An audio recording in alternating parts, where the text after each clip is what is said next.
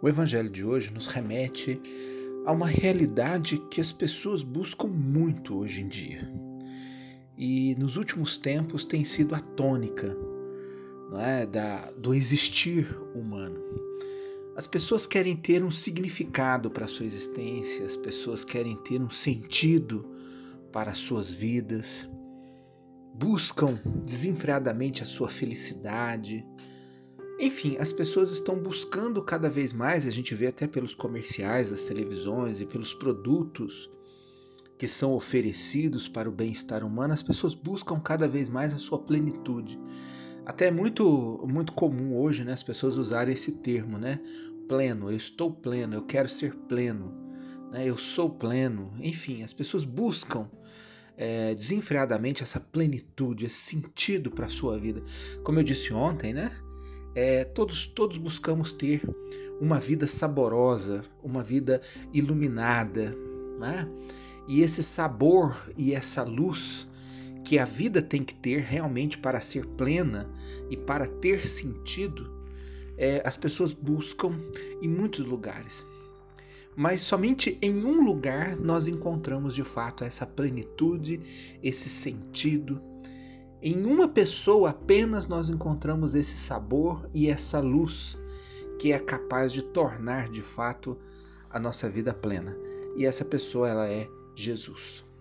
Então quando Jesus diz aqui no versículo 17 do Evangelho de São Mateus que ele não veio para abolir a lei e os profetas, mas para dar-lhes pleno cumprimento, eu entendo que Jesus ele é de fato a plenitude de tudo aquilo que Deus sonhou para a humanidade. A plenitude do ser humano. Né? Em Jesus, em Cristo, o homem se torna verdadeiramente homem. Ele encontra de fato sentido para a sua vida. Então, vamos compreender. Primeiramente, quando Jesus fala da lei dos profetas, o que ele está querendo dizer? É, era o que estava nas mãos do povo antigamente, no tempo dele.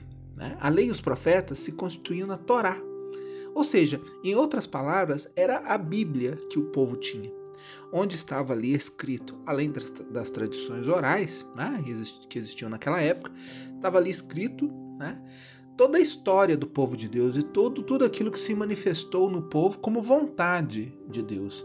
A história dos patriarcas de Abraão, de Isaac, Jacó, Moisés, né? É, e ali estava condensada a história e a vontade de Deus para com o seu povo. Então Jesus vai dizer no primeiro momento: Eu não vim para abolir, porque Jesus é, em outras palavras, ele é a continuidade e a descontinuidade do Antigo Testamento. Ele é a, a, continuidade no sentido que ele é a plenitude de toda a vontade, de todo o desejo de Deus expresso desde todos os tempos através da história do seu povo. Mas ao mesmo tempo, ele é a descontinuidade no sentido que ele traz algo novo. Ele vem acrescentar aquilo que faltava. Ele é de fato a plenitude. Né? Então, quando nós falamos em plenitude, nós estamos falando em tudo aquilo que é o desejo de Deus para com o seu povo e que encontra a sua expressão máxima na pessoa de Jesus de Nazaré. Ele, de fato, é a plenitude de toda a revelação. Ele é a plenitude de toda a compreensão da vontade de Deus. Então, quando nós estabelecemos com Jesus uma vida de comunhão, quando nós tornamos toda a nossa vida, como eu já disse em outras, em, outra, em outras passagens, né? Toda, toda a nossa vida por Cristo, com Cristo e em Cristo, quando nós estabelecemos essa comunhão com Jesus, de fato, né, a nossa vida ela se torna plena, porque Ele é a plenitude. Então, aquilo que nós buscamos aqui e acolá, aquilo que nós buscamos numa coisa efêmera, numa coisa passageira, aquilo que nós buscamos num produto ou numa condição que a vida pode nos dar através do dinheiro e que é passageiro, como eu disse, que é efêmero, que acaba, nós encontramos em Cristo Jesus, a plenitude em Cristo Jesus.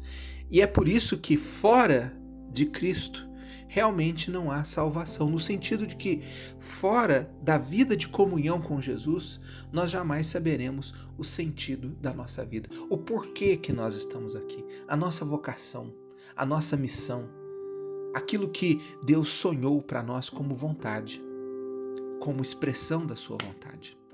Então, é, é, é, esse, esse trecho bíblico do Evangelho de Mateus, quando Jesus fala desse pleno cumprimento, né, eu entendo muito dessa forma. Né, e eu creio firmemente que somente em Jesus é que nós realmente encontraremos um sentido para a nossa vida e que nós seremos realmente plenos, porque somente em Jesus o homem se torna verdadeiramente homem ou seja, o homem encontra a expressão máxima da sua humanidade.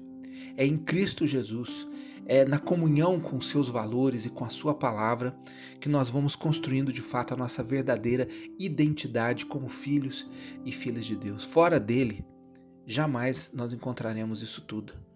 Encontraremos de fato um vazio. A nossa vida de fato só será saborosa e iluminada a partir do momento que nós vivemos toda ela em Cristo Jesus. Esse é o convite que Jesus nos faz. Né? E esse é o convite que eu faço a você também, para que todos nós possamos viver uma vida verdadeiramente em Cristo Jesus. Tudo aquilo que nós buscamos fora, nós encontraremos nele. Santo Agostinho é, encontrou essa verdade, né? Tudo aquilo que ele buscava fora, ele encontrou em Cristo Jesus, ele encontrou em Deus. Que nós também possamos fazer essa experiência de comunhão plena para vivermos realmente, porque não vale a pena uma vida mal vivida, né? não vale a pena uma vida é, é, é, deprimida, não vale a pena uma vida sem sentido. Uma vida sem sentido é uma vida vazia, é uma vida oca, é uma vida fria, né? E quantos não, não estão aí perambulando sobre a face da terra sem sentido para sua existência, é, totalmente perdidos, totalmente sem rumo? Quantos jovens não estão agora desencaminhados? Então, essa é a proposta. E é tão simples porque está à disposição de todos nós. Não precisa ter dinheiro para comprar, não precisa ter é, é, é posição social para ter. Está à disposição de todos. A palavra de Deus está aí, está aí no ar está aí nas redes sociais, está aí na Bíblia. As portas das nossas igrejas estão sempre abertas para acolher a todos aqueles que desejam essa vida em Cristo. E Jesus se dá na comunhão plena para que nós possamos ter essa comunhão plena. Está aí, de graça, para todos nós. O que, que custa? Custa a nossa vontade, custa o nosso desejo, custa o nosso sim. E é isso que Deus espera de nós. Né? Por isso que eu disse que Jesus é a expressão máxima é, do desejo de Deus para a humanidade, porque ele é o novo Adão. Adão disse não a esse desejo, a essa vontade de Deus. Jesus disse o seu sim pleno, para que nós também nele possamos encontrar a plenitude do nosso sim. Busquemos Jesus com toda a força do nosso coração, com todo o desejo e com toda a nossa vontade.